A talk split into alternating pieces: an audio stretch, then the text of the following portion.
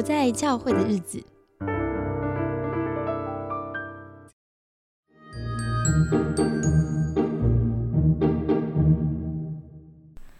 欢迎收听《不在教会的日子》。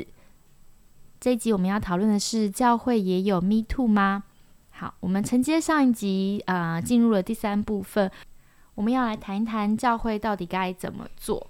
那呃，其实，在 Q&A 的收集当中，有很多人问了很细节的问题。我举几个例子，比方说，有人问说，如果教会存在加害者跟受害者同时存在的时候，该怎么处理？然后，或是有人问说，那请问，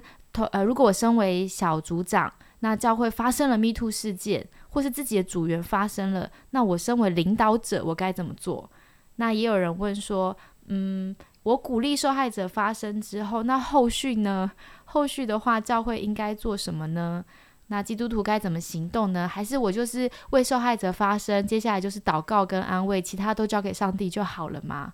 嗯，那也有人问一些细节的问题，可能是他们教会的经验。他说，他们教会当中呢，呃，受害者因为可能掌握了一些话语权，到后来反而好像那个受害者跟加害者的位置就互换了。好，所以他们也会觉得，哎，那那怎么办？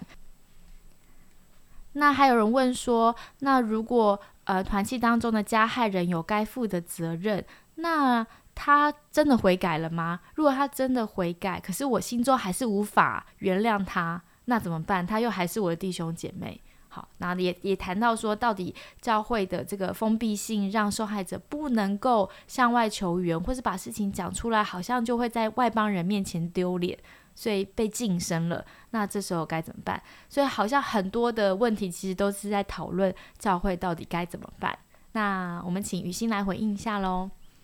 嗯嗯，好，因为我们这一期是要讨论教会该怎么办嘛。然后有一个好消息是，哎，我们开始讨论了。然后坏消息就是，目前教会界其实并没有一个行之有年、一个非常稳定的一个方法。对，所以我们讨论到最后，可能也会非常的。也会非常的空虚。好，但是但是我很想要跟大家讲的是，就是呃，就是就说我们在面对性骚扰这件事这件事情的时候，我们需要有一个观点进来，就是就是我们要从这个机构的角度，这个机构是指教会这个组织，好，然后或者说这样的领导团队，我们要从这个机构的角度切进去，因为我们如果只是看。加害者谁是加害者，谁是受害者？那他们两边都会有他们个人的背景啊、理由啊，或是什么的，对。但是问，但是问题是，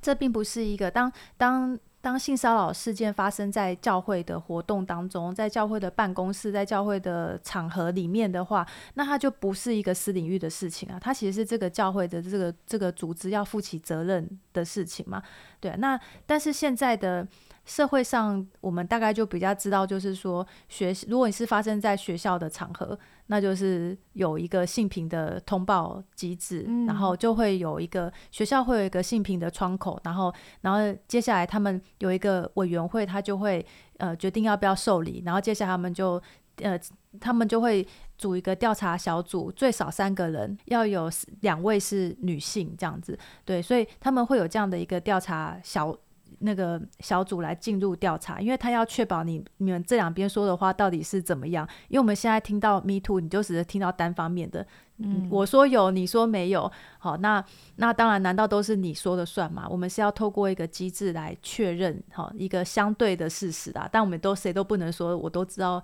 绝对的事实，但是我们透过一个机制就可以知道，诶，所以这样的事情它到底是不是成立？然后这个三人调查小组呢，他就会反复的确认两边的说辞，然后接下来他们会继续调查他们所在的环境啊，这个脉络啊，这样的状况是有可能的吗？然后最后他们会有个裁决，然后裁决出来的时候呢，就呃，假设是真的，真的这是这是一个。性骚扰的事件，那加害者他就会去接受惩处，然后呢，呃，并且要受性平教育，嗯，这样，所以他就会就是说，以学校来讲，它有一个算是相对来讲，应该说现行体制下非常完整的制度。那如果是职场的话，就是性工法嘛，好，性别工作平等法。但是呢，这个呃，职场的话，可能就跟大家知道的状况是一样，就是有的有，有的没有，好，状况就是。不一。然后如果是公共场合，就是性骚扰防治法。对，那教会它是属于性骚扰防治法，因为它就是它不是学校，也不是职场，哦，但是它其实是同它同时会有呃一个是性骚扰防治法的范围，所以它必须要有嗯。一个呃，就是政府有规定，就是一个教会，它必须要有自己的呃十人十人以上就要有一个性平通报的窗口。那如果三十人以上的话，你要有自己的性平的机制。好，然后你要自己内部要有一个调查。好，那但是我就我所知，现在大部分的教会是非常少自己有的，就是长老教会有，所以所以会非常鼓励，就是。如果你这个教会你有有心想要自己成立这个机制的话呢，其实长老教会的性别公益委员会他们的网站上面所有的表格都有，就是可以参考对法规，然后所有的 Word 档啊，还有什么申报单什么什么，全部都。如果你是有心想要做这件事情的话，对，那那我们一定要有一个这个事情要怎么解决的一个规范，这样它有一个好处就是说，第一个至少在制度上来讲。我们是看重这件事情的，就是这个地方是看重这件事情的，它有一个制度，所以不管你是加害者，你是受害者，你都可以透过这个制度来去协调或来解决这件事情。好，虽然可能不能到百分之百，但是至少这件事情的大是大非的部分，你可以有一个蛮明确的界定，然后你之后再走到修复啊、那关顾啊这个过程，对，然后。而且，如果你有一个机制的话，就是不会是两个人各说各话，就是看起来是保障受害者，但某方面也保障了加害者。因为加害者万一他觉得很无辜，他说我真的只是很热情，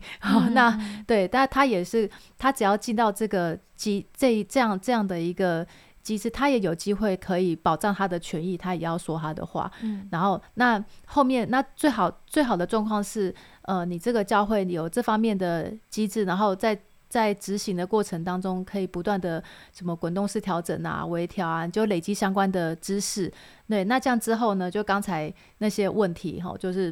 就说，哎，如果加害者跟受害者同时在一个小组，好，我们到之后可能就会知道说，哦，那我们首先有发生这样的事情，他们可能要先分开，或者或者是怎么样，你就会有有一有一些方式在处理的，而且这个方式是这个教会都有共识的，不是今天你这个呃。长老或者是你这个童工有这个想法，但是大家都不知道，而是我们教会都知道会发生这样的事情，所以他一定要放在制度里面。这是我认为这是一个最最急迫需要的，因为所有事情到后来被 me too 了，或者是被媒体揭露，或者说被什么受害者自己去自己去呃找。找其他的单位或怎么样的，就是到那时候都已经来不及了。你之后，你最好在什么事都还没有发生之前，你现在就赶快找教会的同工会，赶快开一个 开一个会，然后确定一下是不是如果有相关的事情该怎么做，然后赶快商量一个办法。我觉得这个是现在很急迫需要的。嗯嗯。所以除了上刚刚你说的可能长老会的网站去看他们的简章之外，你还没有什么嗯可以？建议一下大家，可以也许采取有一个什么样的概念，然后建立自己的委员会会比较好呢？嗯，对，通常教会很多教会小小的，大概可能比较没办法哈，所以我会我会通常建议就是你一定要委外处理，嗯，好，但是这也是呃现在教会界我认为他现在资源非常少的，因为我们以前还有一个人权促进协会，全名我忘记了，他就是。呃，专门专门来帮助教会处理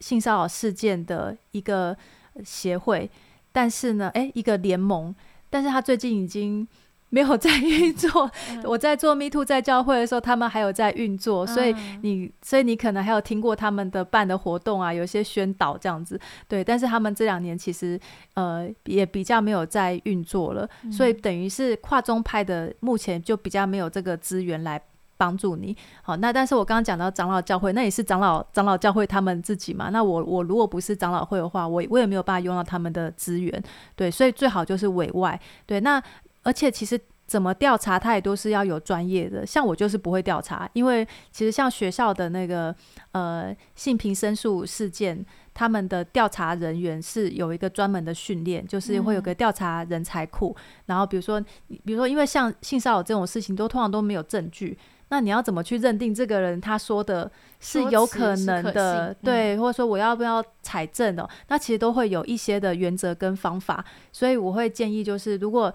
教会你不见得是自己有这个能力来成为这个调查的人才，但是你可以去找就是教育部的这个调查人才的这个。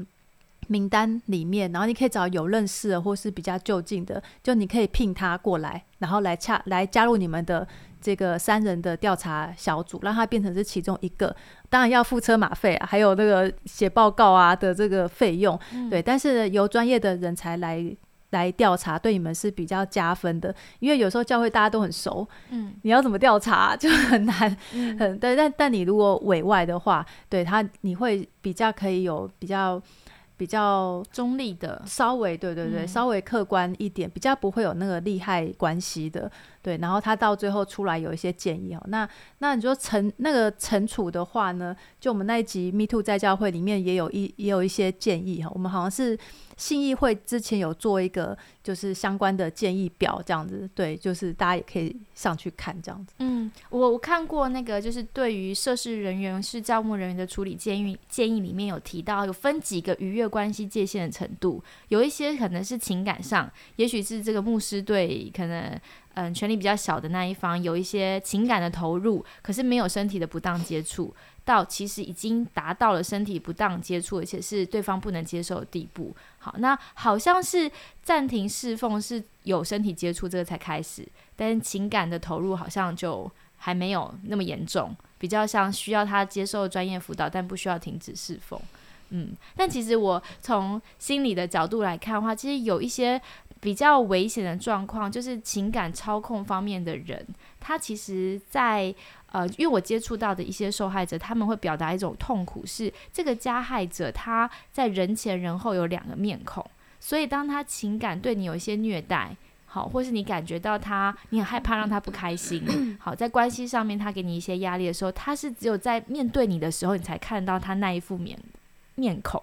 所以会很难。当你想要举发说，诶，我的这个好像牧牧者或传道对我有一些这个情绪上的虐待或情绪上的暴力的时候，其实我是很难举证的，因为不会有其他人相信自己。对，所以呃，我觉得这这很难。所以想要建议的是，也现在比方说不在教会日子，也有提供一个属灵虐待环境的检查表，你可以稍微检视一下，你们教会会不会呃太封闭了。或是有一些很奇怪的文化，有一些潜规则，然后你可能觉得大家觉得习以为常的事情，但是你就是觉得怪怪的，或者你是受害者，或者你知道有人是受害者，那也许有有一个客观的量表，你试着分析看看，确认一下你的状况。如果觉得有危险的话，那还是应该呃有下一步的动作。嗯，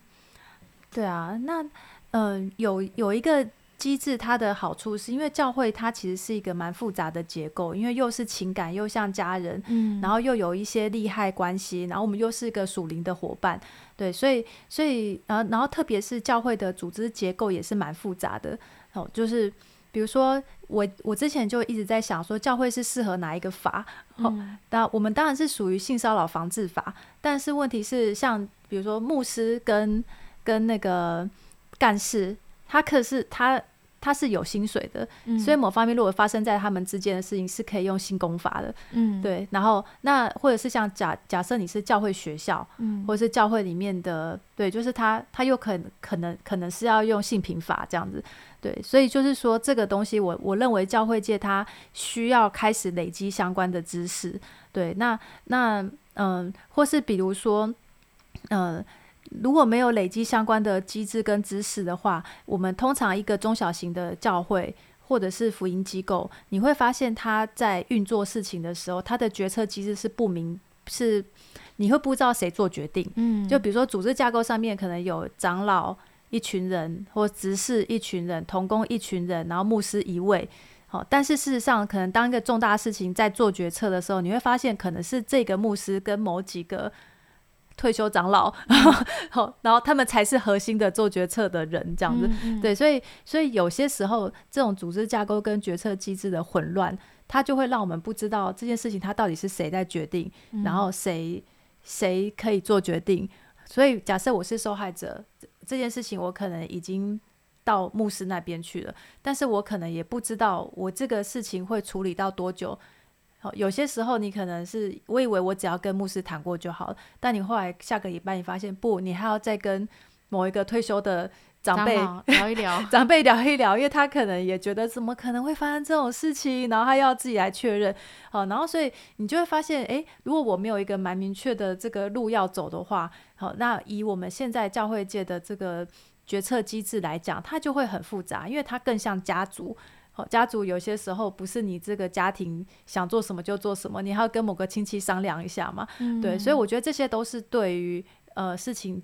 在处理的时候它造成的一个困难。所以最好的状况就是呃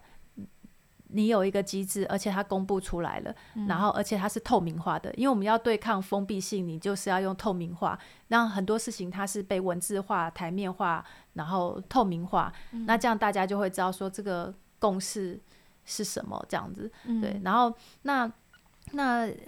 当然，我还我还是要讲说，现在教会界这方面的知识还正在累积中，因为很少有教会有处理的经验，然后好像是可以传承的这样子。现在都是在隐秘在某一些，就算有这经验不会说出 来，对对，他也不能讲，对他就是在一个很秘密的这个。你可能就听到一些江湖传闻，说哦，这个是某某哪一个师母好当中斡旋来解决这样子，对。可是你你你总不能你这个教会发生事情，你也要去找那个那个神奇的师母嘛，对啊。所以就是也很，我觉得他很蛮困难的。就像是现在我也都会接到一些教会来问我说，所以该怎么做？老实讲，我也不是专家哎，就是所以我我认为这个应该是要集结一些。那个在教会界中有恩赐的组织啊、法律啊，甚至神学啊相关，然后我们可以一起呃有一些机制，然后呢开始累积相关的知识，然后我们有自己的训练。那但但但是呢，如果在这些东西都还没有成型的时候，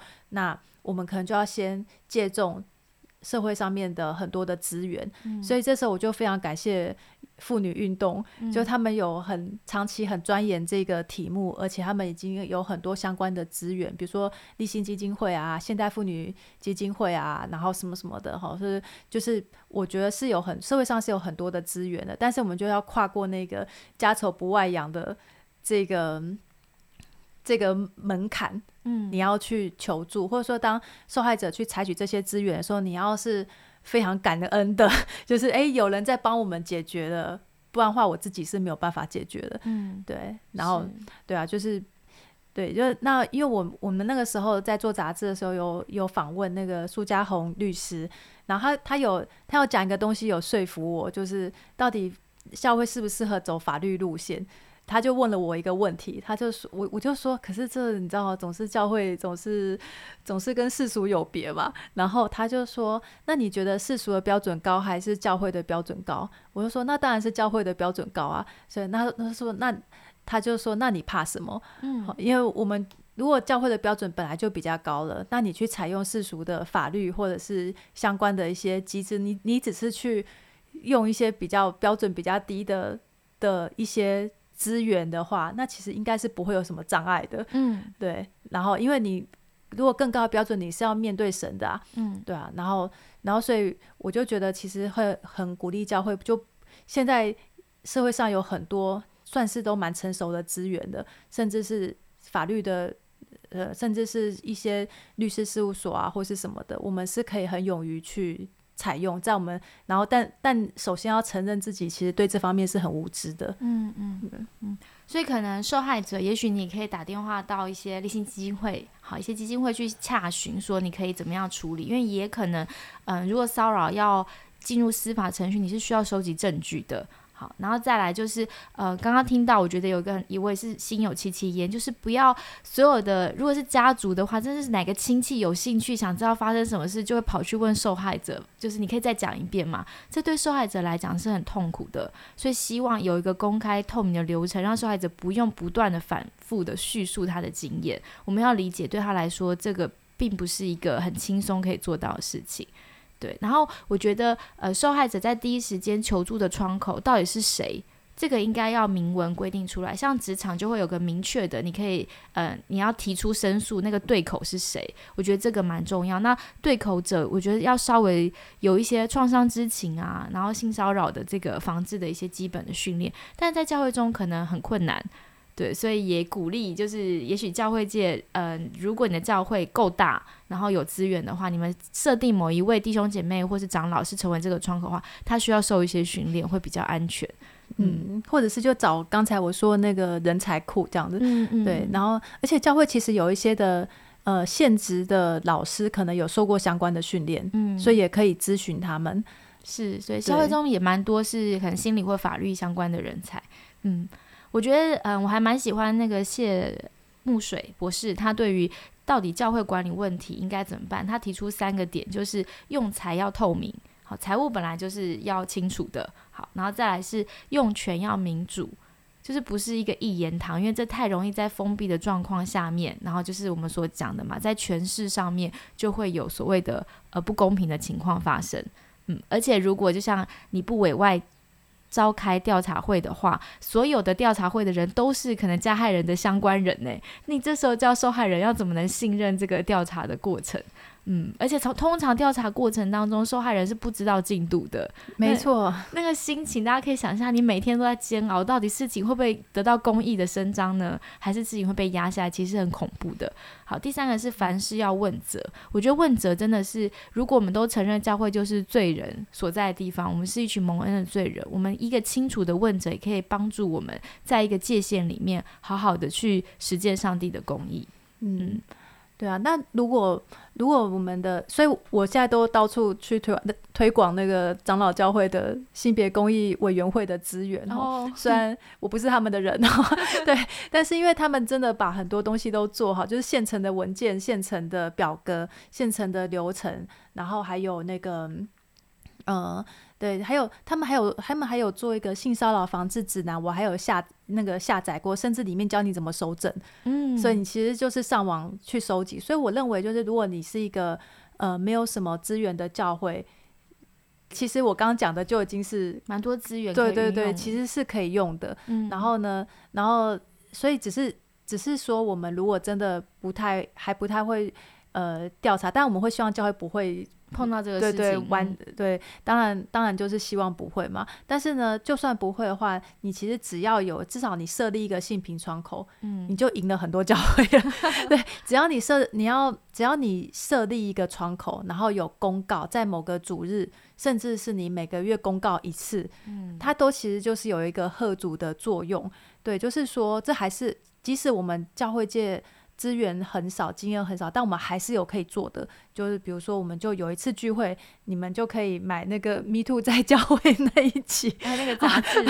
对，你就当成讨那个聚会讨论的这个材料啊。然后或者是说，呃，你有一个公告，好，然后你有一个报告，至少我们就会感受到说，这个教会在制度的层面，我们是看到这件事情的。好，因为比如说我们在教会界，在我们在教会生活里面，你会看到。呃，制度上你会感受到这个教会会看到奉献，因为我们都会有奉献，都很多的报告嘛。哈，一年后，呃，如果你要开立收据，你要怎么样，我们都会在报告啊。但是我们有没有可能在身体的自主方面，我们也会常常听到相关的报告？它其实就会有一个贺主的作用，然后会让潜在加害者至少知道说，哎，这个地方他会在意。那因为我记得我以前研究所的时候，有一个同学是消防队。对，然后，所以我跟他上了两次课，他就他都会占用，呃，他都会跟老师说，就是我可不可以用二十分钟或半小时教大家用 AED？嗯，好，然后我我就学了两次，就压那个安妮呀，然后怎么样，就是用如果有一个人他他心脏突然怎么样昏倒了，然后你可以拿那个机器怎么样来做？我还记得那个口诀叫叫叫压电这样子，所以就是说，虽然我不见得。你真的昏倒在我我面前，我马上可以可以知道怎么做。可是我就会知道相关的资源，我会开始。我现在到一个公共场合，我就开始来看一下，哎，有没有 AED 这样子。好，对，然后你就会开始在意这种东西。所以，我我觉得这是至少我们每个教会现在开始就可以做，即使我们零经验都没关系。你至少开始，呃，就是开始有有一些宣导啊，什么什么的，就像有一个 AED 这样子，嗯好、他可能一辈子都没有办法用到，那就是最好。可是你是你其实就会让整个教会知道说，诶，我们我们现在是在意这件事情的，我们嗯正在寻求呃怎么样可以对这件事情有贡献的方式。嗯，对，那当然我我自己的愿望是，呃，因为现在台湾 Me Too 运动看起来是起来了，对，那如果再延延烧更久的话，你可能身边就会遇到一个可能是一个 Me Too 的受害者或是相嗯关的人。那我如果没有相关的概念，我可能帮助他或陪伴他，搞不好也很不到位。如果说我们没有相关的概念，你可能就好，你可能就还是会问他说：“那你那时候为什么不逃？” 对对，你就会很没有 sense 的就去问，就会说啊，那你就说，不然你这样子那个大家知道了，你这样嫁不出去，那不然我们还是就忍耐，我为你祷告这样子，你就可能会想讲出这种话。所以如果说我们教会自己都有一些概念的话，我们在呃遇到这样的人，我觉得这也是可以是我们的呃展现福音的机会，这样子。嗯嗯嗯，就是我们要小心，凡是我们叫受害者检讨的时候，都可能是我们在一个权势的状态下面没有感觉，我们好像也促成了这个权力的位置，对我们是间接加害人。我觉得这是一个蛮恐怖的现实，就是好像我们可能也是一个共犯，但是呃，就像在信仰毒素里面所提到，其实一个有毒的文化、有毒的信仰毒素里面，其实它除了有真正加害人之外，旁边有很多的是拥护这个制度的人。我觉得刚刚雨欣其实提点的很多事情，也回应我们上一集谈到很多加害人的呃在。寻找那个受害者的时候，他想的是好不好得手，有没有后果。所以，就像雨欣所说，如果我们不断的宣导，或是我们教会很看重这件事情，有所谓的这些声明，可以喝阻加害人知道他不会轻易被放过。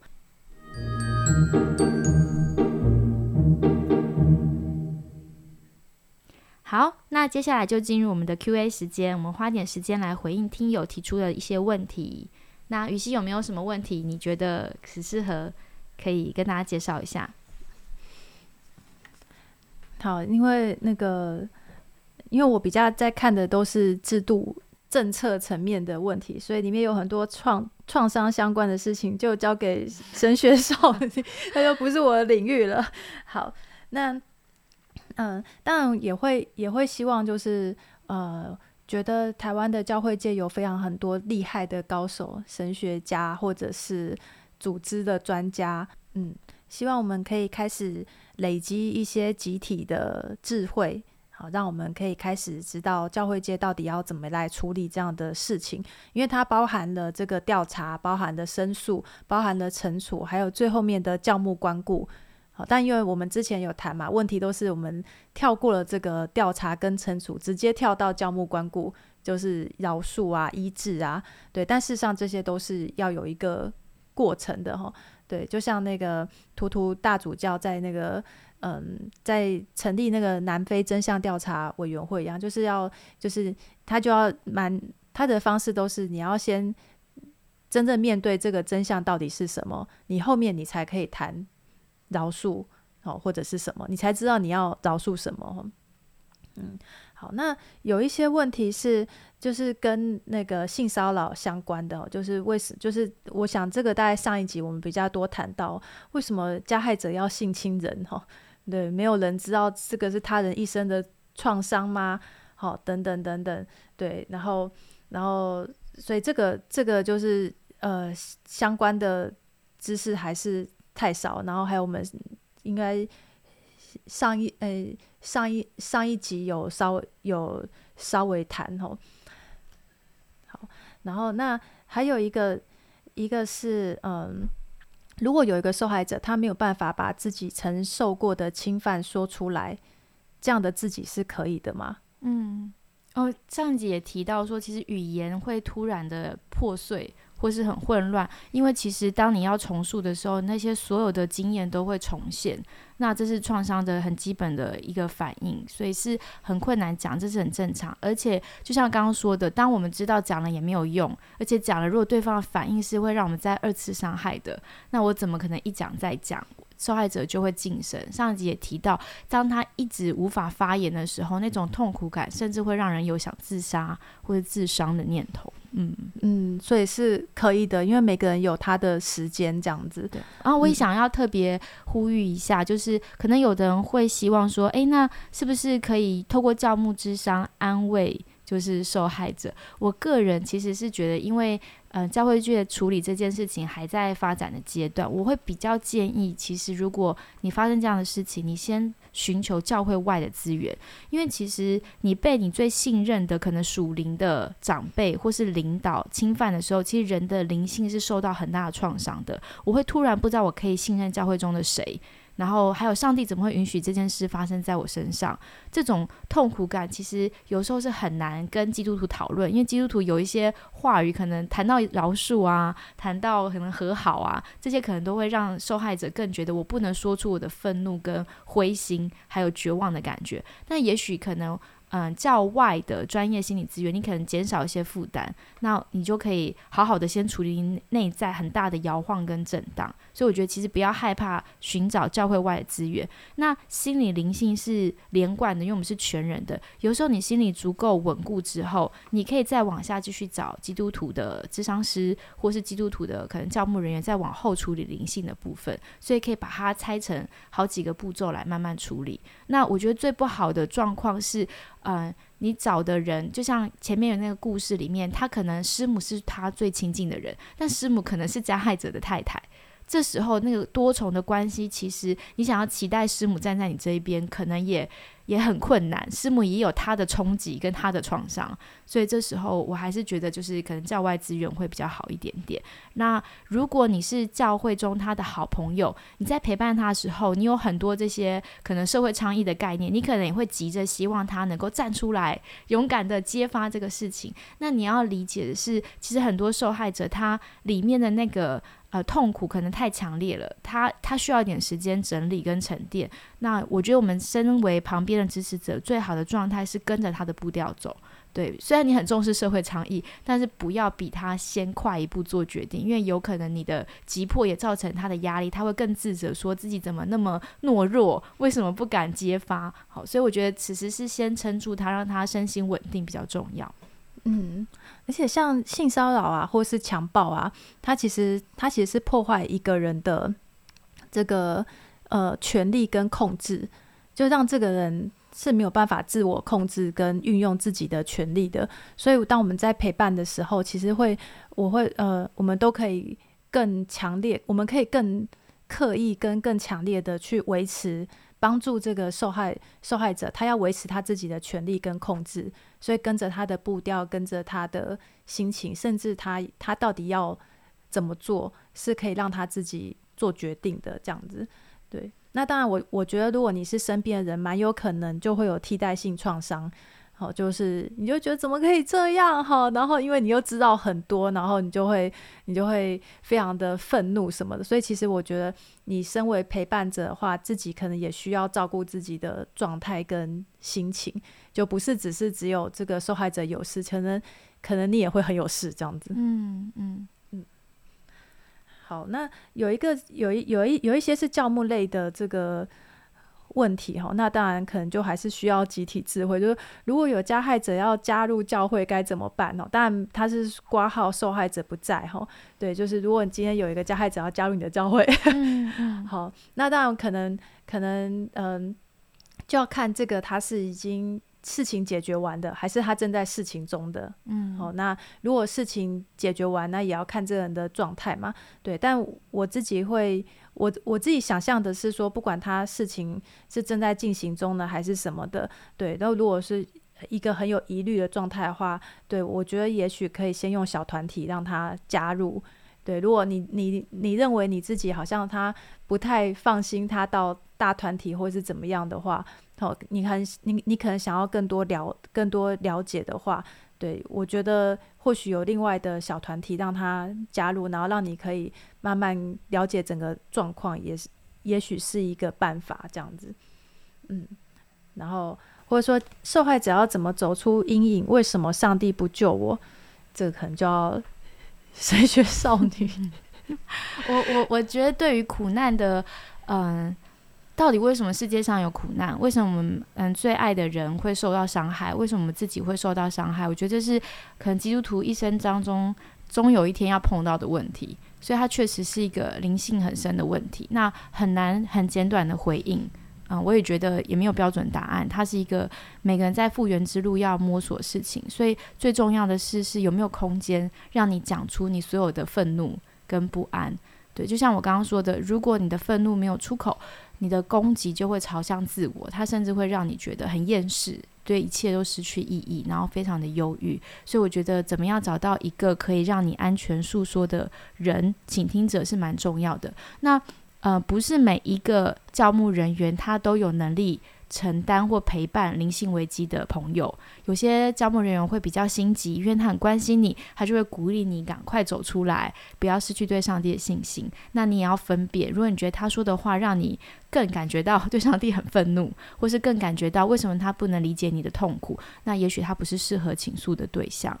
那我觉得，我至少在我自己的经验里面，呃，我之前也在其他节目分享过，比方说我读《眼泪并未抹干》，或是有一些书，它让我其实理解，呃，神对苦难的态度一直是他与我们同在。好，但这句话讲起来很简单，以马内利大家都知道，可你怎么样发自内心体会这句话，真的是每个人自己的一个历程。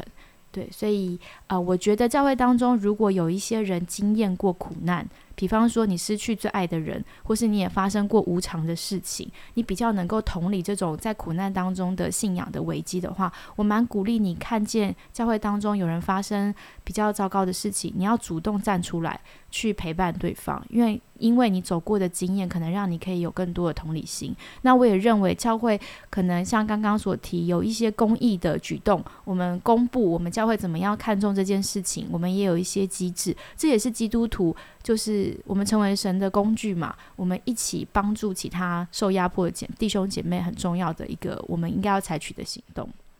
嗯，好，所以我们我们可能这一集我们都在谈，就是也许是建议或是我们的想象哈，因为我还是要说，就是现在教会界能够有这方面累智慧的累积还是很少哈。对，所以所以也许嗯。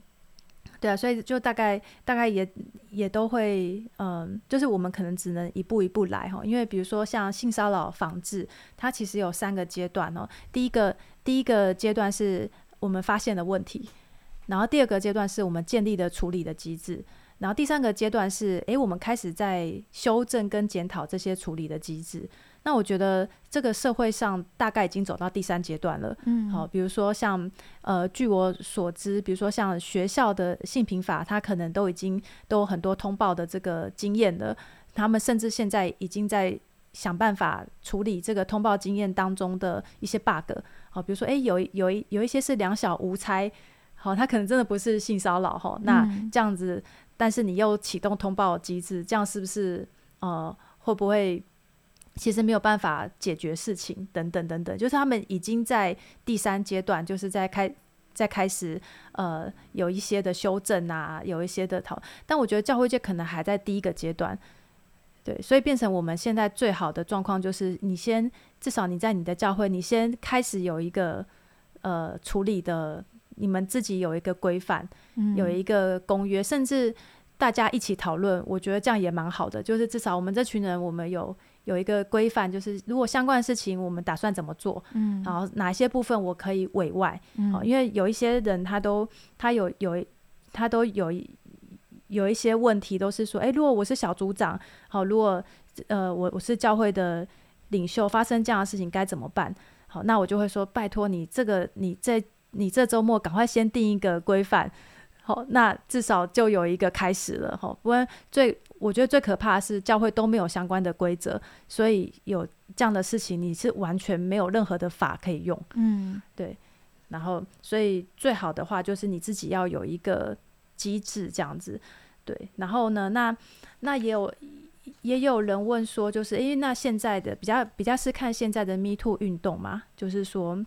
Me Too 爆发了，那下一步是什么？好，那我们如果看国外的经验，就是有这方，因为 Me Too 运动它跟一般的性侵，它有一个差别，就是一般的性侵或是强暴，它其实都会有一些蛮明确的这个伤口跟状态。但是为什么有些事情是 Me Too 运动要透过这样的方式表达？那是因为有一些的强暴，有一些的性骚扰，它是看起来很像是看起来很像是这个受害者同意的，嗯，因为一般的比较暴力的性侵，他很明显就是受害者不同意。嗯，但是呢，有一些有一种的性侵或者是性骚扰，看起来受害者是同意的，因为他没有反抗。那这一类的，他就必须用这样的方式讲出来。对，那那当当当这个东西被讲出来，让这个社会发现，哦，原来有一种有一种的性侵是长这样的。嗯，他虽然看起来很像是同意，他看起来很像都没有反，他也没有跑，因为就是权势嘛。对，所以通常下一步就会开始有嗯。基本上就是要防治机制啊，建立防治机制啊，然后你要有倡议啊，你要有性平教育啊，嗯，对，就是就是性平教育不是只有那种，可能我们现在教会界听到性平教育都会觉得很感冒哦，就对，但是其实上性性平教育某方面，我觉得教会界自己是可以做，就至少我们还是要规范说，那我们人际当中的这个开玩笑开到哪里，好，是不是是不是我们因为都是。一家人，我们看到就那些亲亲抱抱，好像就会变成是合理的，嗯，好，等等等等，这些都是我们需要去特别在特别在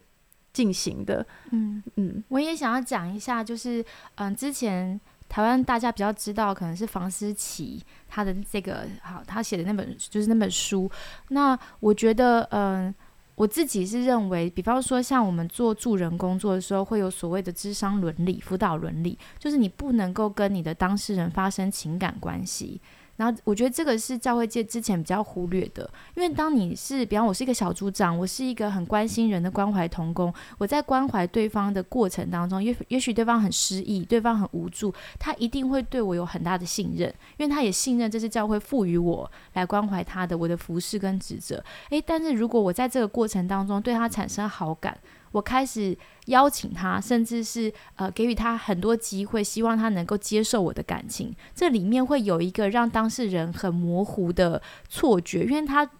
很希望你能继续关怀他。如果他拒绝你，他可能就拒绝了你们的关系，关系会撕裂。其实对很多无助的当事人来讲，他是不能承受。所以在这种情况下面，他可能就会顺从了他原本不愿意的，可能在关系上的进展。对，所以为什么就是刚刚雨欣说有一些骚扰或不当追求，其实到后面，诶，他当时不是答应我，好像也有意愿。那后来为什么他说我好像侵犯了他或骚扰他？我觉得这是。呃，比较复杂的问题。那我个人是还蛮想呼吁，就是在教会中助人工作者，你。尽量不要跟你关怀的对象，你是牧养的小羊发生任何情感关系。如果你发现你动心了，最好的状况是马上告知第三方、第三者进来，然后看你能不能转换你跟他的角色。你先放下来这件事情。那我嗯，前几周也在不在教会的板上有试着做了一个不当追求的这个小故事情境化，让大家来思考。然后透过大家讨论，会发现其实。嗯，这方面的概念还是蛮缺乏的。就是有些人会认为说，这应该没有关系；有些人会知道这个状况严重，所以代表每一个人对亲密的距离是那个安全，怎么样叫安全？什么样叫做啊？我好像被被迫，好是有很大的认知落差的。所以希望这个呼吁是可以让教会更看重，就是辅导不要跟你的学生谈恋爱，牧者也不适合跟你牧养的呃关怀的对象产生情感的依附，嗯。可以谈恋爱啊，就是你不要当辅导，跟不要当牧者就好。我是觉得要有一个机制，是如果比方以智商来说的话，至少可能两到三年之上，你才能跟他恢复一般朋友的关系。所以你立刻卸任你的呃小组长职务，那就去追求对方，对方可能也很难意识到这个角色的转换啊，跟他可能还在情感依赖你啊，需要你的关怀。所以我觉得要有一段时间的空窗，是对呃两方的保护。嗯。我有我有看过一个研究，就是就是，嗯，因为我觉得 Me Too 运动哈，不管我觉得对，因为有一个问题是对呃台湾的影响，对社会的影响嘛。好，那我就我就发现，当然正面的正面的影响，当然就会发现说，哦，原来各个领域其实都有这样的一个权力滥用的问题。对，那但是我觉得也有一些引起。大家恐慌的地方，就是那这样我们人际界限要怎么拿捏？因为我们像类似性骚扰这样，可能他他可能很多被骚扰人他都不会很正面，非常用很大的冲突的方式来表达。那所以等于，如果一个是无心的加害者，他到底要怎么知道，呃，这样的动作是好还是不好？所以我觉得好像好像经由 Me Too 运动，应该我觉得就大家会开始焦虑。那焦虑的好处就是大家会开始讨论这个问题。好，那。我之前有看过一个研究，他就是用那个焦点访谈的方式，他就访问一群男，就是访问群体哈，就发现哎，其实男生跟女生对性骚扰的解读真的很不一样哎。好，男男就是男生蛮容易就是性化这件事情，然后女生看到比较是权力化，好，就是他会看到我没有办法抗拒的这个部分。好，然后所以我觉得如果是教会我们。呃，想要来讨论这件事情，想要得到这方面这方面的知识啊，我觉得有一个蛮好的管道，就是我们自己这样子，就是比如说，到底怎么样算是一个好的追求，好什么样的行动对。男生或女生也不要讲多都是女生啊，也有女生在追男生嘛，那可能也会觉得这样会不会是骚扰嘛？对，那我就觉得也就是很多教会都有青年团契啊，或什么的，其实我们也都可以放在一次聚会里面，哦，就放在机制里面嘛，然后放在聚会里面，然后我们可以列举一些例子，然后让不同的人都可以来讨论一下什么样的状况对你来讲呢是是骚扰了。那什么样状况对你对你来讲是其实是还好，虽然我们都会说什么人帅性骚扰什么的，哎，不什么什么人丑性骚扰这样子，对，但是我觉得有些时候也不就。不是只有这样嘛，所以我们其实不是看到很多帅哥也是骚扰惯犯嘛，所以跟帅丑没关系，是跟一个人的品德问题。对，所以就是我们如果很想知道，因为这些东西它没有一个标准的答案哦，那当然，但我们可能只能很笼统的说，呃，因为性骚扰它都是在私底下，所以如果今天你要确保，呃，有很多房子，你就让它透明化，很多事情透明化。你今天，你今天，呃，你。你想要，如果你真的很想要知道说你对这个女生或男生这样的行动会不会对他造成骚扰，其实你也可以直接问他。哦，我觉得很难呢。有些女生连被直接问她都没有，她都不行吗？不能承认。我有准备一些小情况题，我觉得我们可以讨论一下，反正示范一下怎么样公开讨论。那我的这个素材是张望行，他有做一些就是区分示好跟骚扰。我们来问问看哦，就是呃，大家想象一下，如果呢你喜欢团是一个女生，好。或者你喜欢一个男生都可以哈，总之呢，你想要买早餐给他，好，你想要就是示好就对了。那我们听一下下面这些行为都叫做示好哦。你可以问他说：“我正要买早餐，要帮你买吗？”雨欣觉得这样可以吗？哈，直接问好像应该。应该可以吧？应该可以愿意问对方嘛？对对，因为你问了，对方可以拒拒绝你这样子，或是你问他说：“哎，我们就是我要订饮料，你要不要一起订？好，或者我俩出去吃饭，要不要等下一起订午餐？好，这些都是询问。但是骚扰就是没有问，就直接买了餐放在对方桌上。”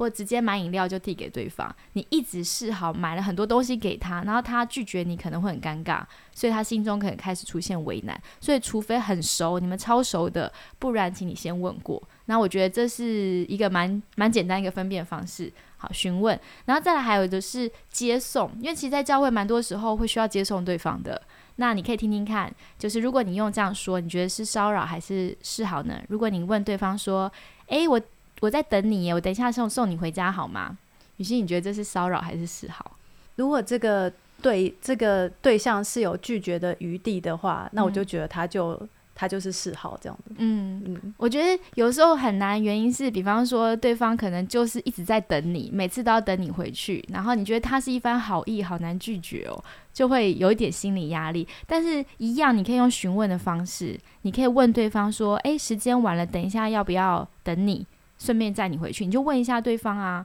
好，对，那如果你也是直接跟他说，哎，我陪你一起坐车回去，不然你很危险。这种就叫做直接陈述的，就是邀也不算邀请嘛，就直接告诉对方说我要陪你。这种就会让别人很难拒绝，所以也可以询问说，哎，需需不需要陪你一起搭车回去？时间这么晚。好，这样子会比较好一点点。那还有就是开玩笑，开玩笑其实蛮掌握氛围，是比较高难度的。你可以听一下这样的句子，算骚扰还是示好？哦，你今天穿的很漂亮哦，你要去诱惑谁？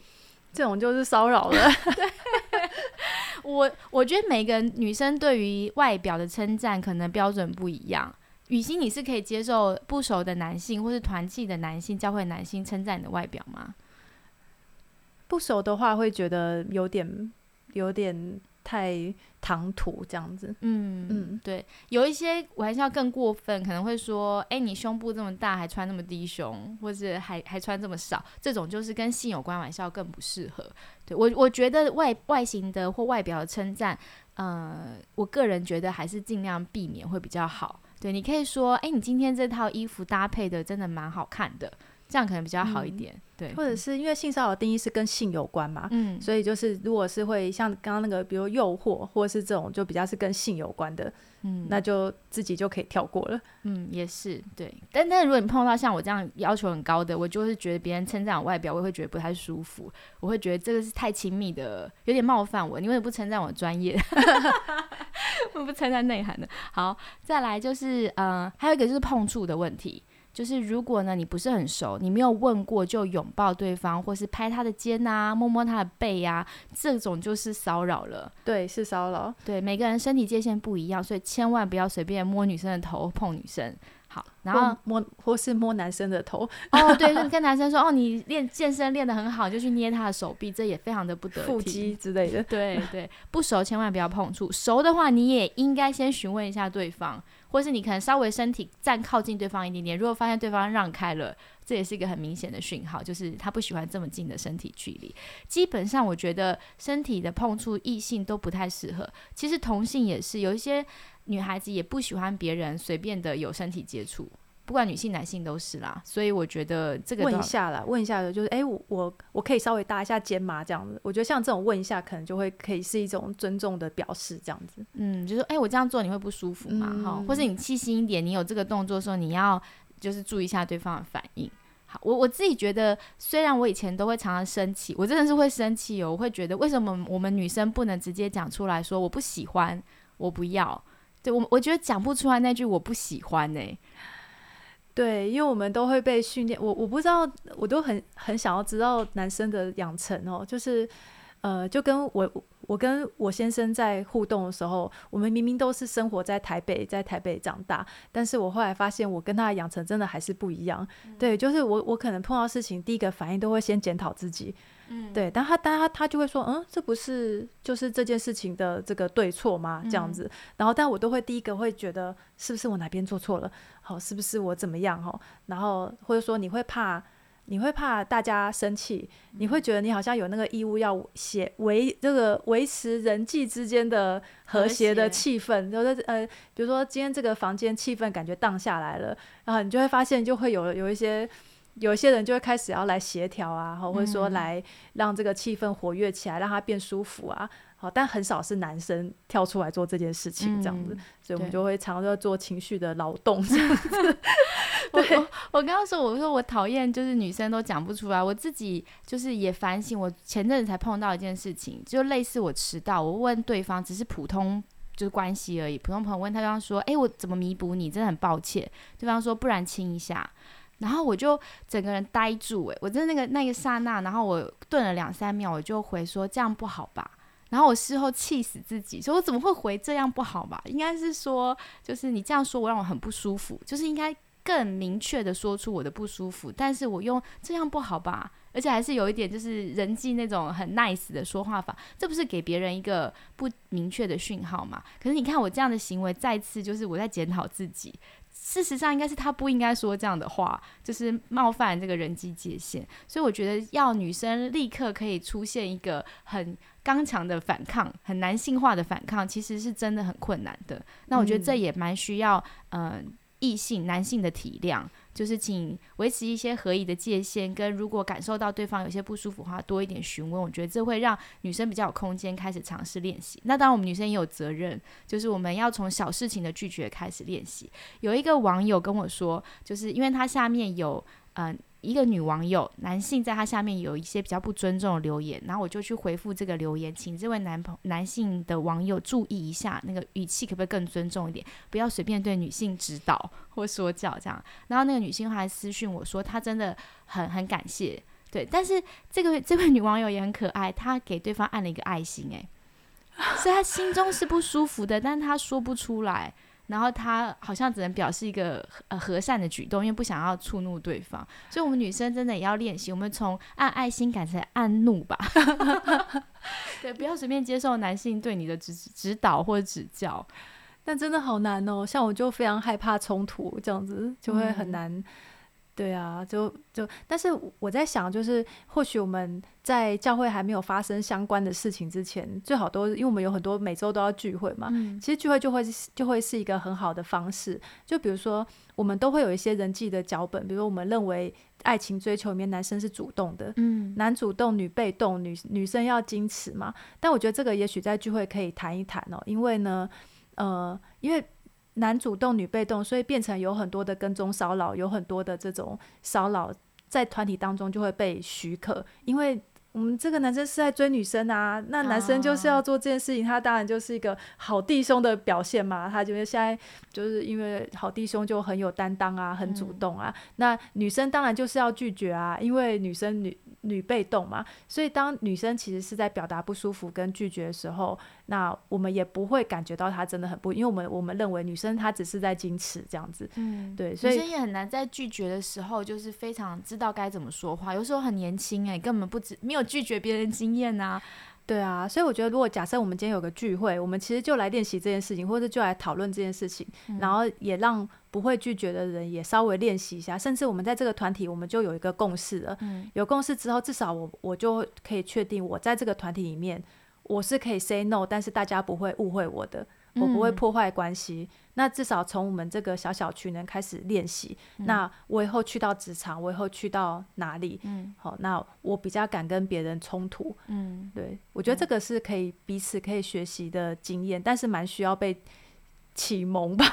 对，没错。我现在就在练习，我要说出我不喜欢这四个字。然后我觉得，呃，其他的女生也是，如果你看到一个女生尝试表达她的不舒服，我觉得旁边人要给她一点支持。就像嗯，这次的 Me Too 事件，有一位女性就是说，我要让那个另外一位受害者知道，她不是一个人。这种女性情谊的支持，我觉得就是女生力量的觉醒。对，我们可以，嗯，因为我们知道这个拒绝是那么不容易，所以我们能够同理，我们能够站出来。这时候我们不支持，那还有谁能支持他呢？那我觉得也很感谢，我看到很多的男性在 Me Too 运动当中，他们有很多的反思。我觉得这真是一个两性一起在进步的一个很好的触发的社会事件。嗯，然后而且至少我觉得对基督徒来讲，就是嗯，我们看到外面有 Me Too 的运动，那至少我们也可以开始思考我们自己的性别观点啊、人际界限啊等等等等的。就是很多事情不是理所当然，或者说不是真的不会发生在教会。对我在想说，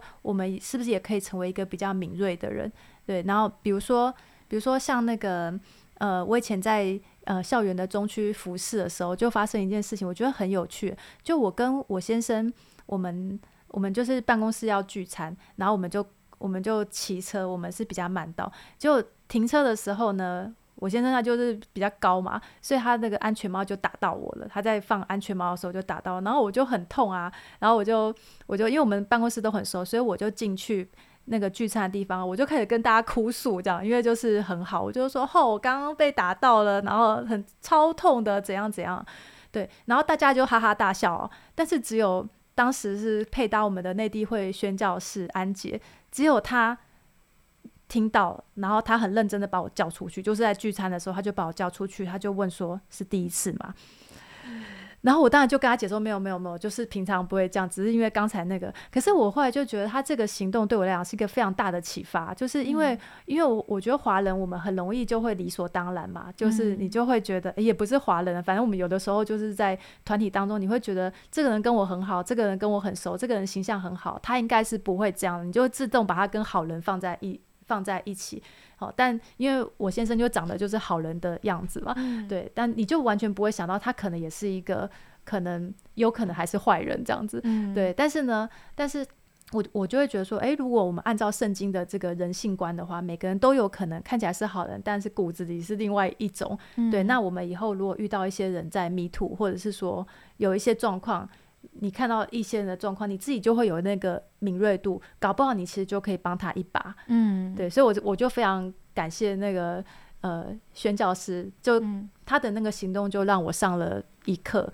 就是即使是认识的人，即使是很熟的人，但很多事情都不是理所当然的。嗯，真的，所以。呃，不管你有没有能力可以直接的反抗，或是用语言描述自己的行动，就是发生什么事情，然后，嗯，但是我觉得我们都可以成为一个敏感的人，就是当有人你感觉到状况不太对劲的时候，多一步的询问，多一步的确认，然后。不要让受害者说服你这件事情是真是假，你不用做这个评判，你先努力的听跟理解他的感受。我觉得这是我们嗯教会对于这个性侵或性骚扰的事件的第一步，就是我们试着先理解到底怎么了。对，我觉得这蛮重要的。然后希望就像我们刚刚节目里面提的好多方法，我希望大家可以运用这些资源跟运用这些方法，让教会主动，我就先安置好、set 好这些呃窗口，不要等到事情发生的时候不知道找谁啊，然后不知道该怎么行动。我觉得那有点太晚了。好，那我们这两集的插播就嗯差不多进行到这边。那也跟大家特别说明一下下，就是我跟雨欣。应该都不能算是处理教会性骚扰这方面的专业，有很多更多的专家，他们有做一些工作，比方说像谢娜明老师，好，大家都可以上网找一些资源。我们只是。关心这件事情的人，然后我们希望我们把我们的讨论啊跟聊天敞开透明的，让大家一起听听，或许也有一些启发。那里面一定有超多可能不够完整或不够完全部分，甚至有可能你花时间听两集觉得很失望，都没有回答到你想知道的问题，那也跟你说声抱歉。那希望上帝可以使用里面的一些内容，给一些呃有需要的人，然后有听到。那你还有什么其他的问题的话，也可以。呃，联络雨欣，或是联络我们，可能在节目简介里面会放一些资源，希望能够帮助到大家。好，那我们就谢谢大家的收听，有什么意见都可以私信给粉砖 IG，我们下次再见喽，拜拜，拜拜。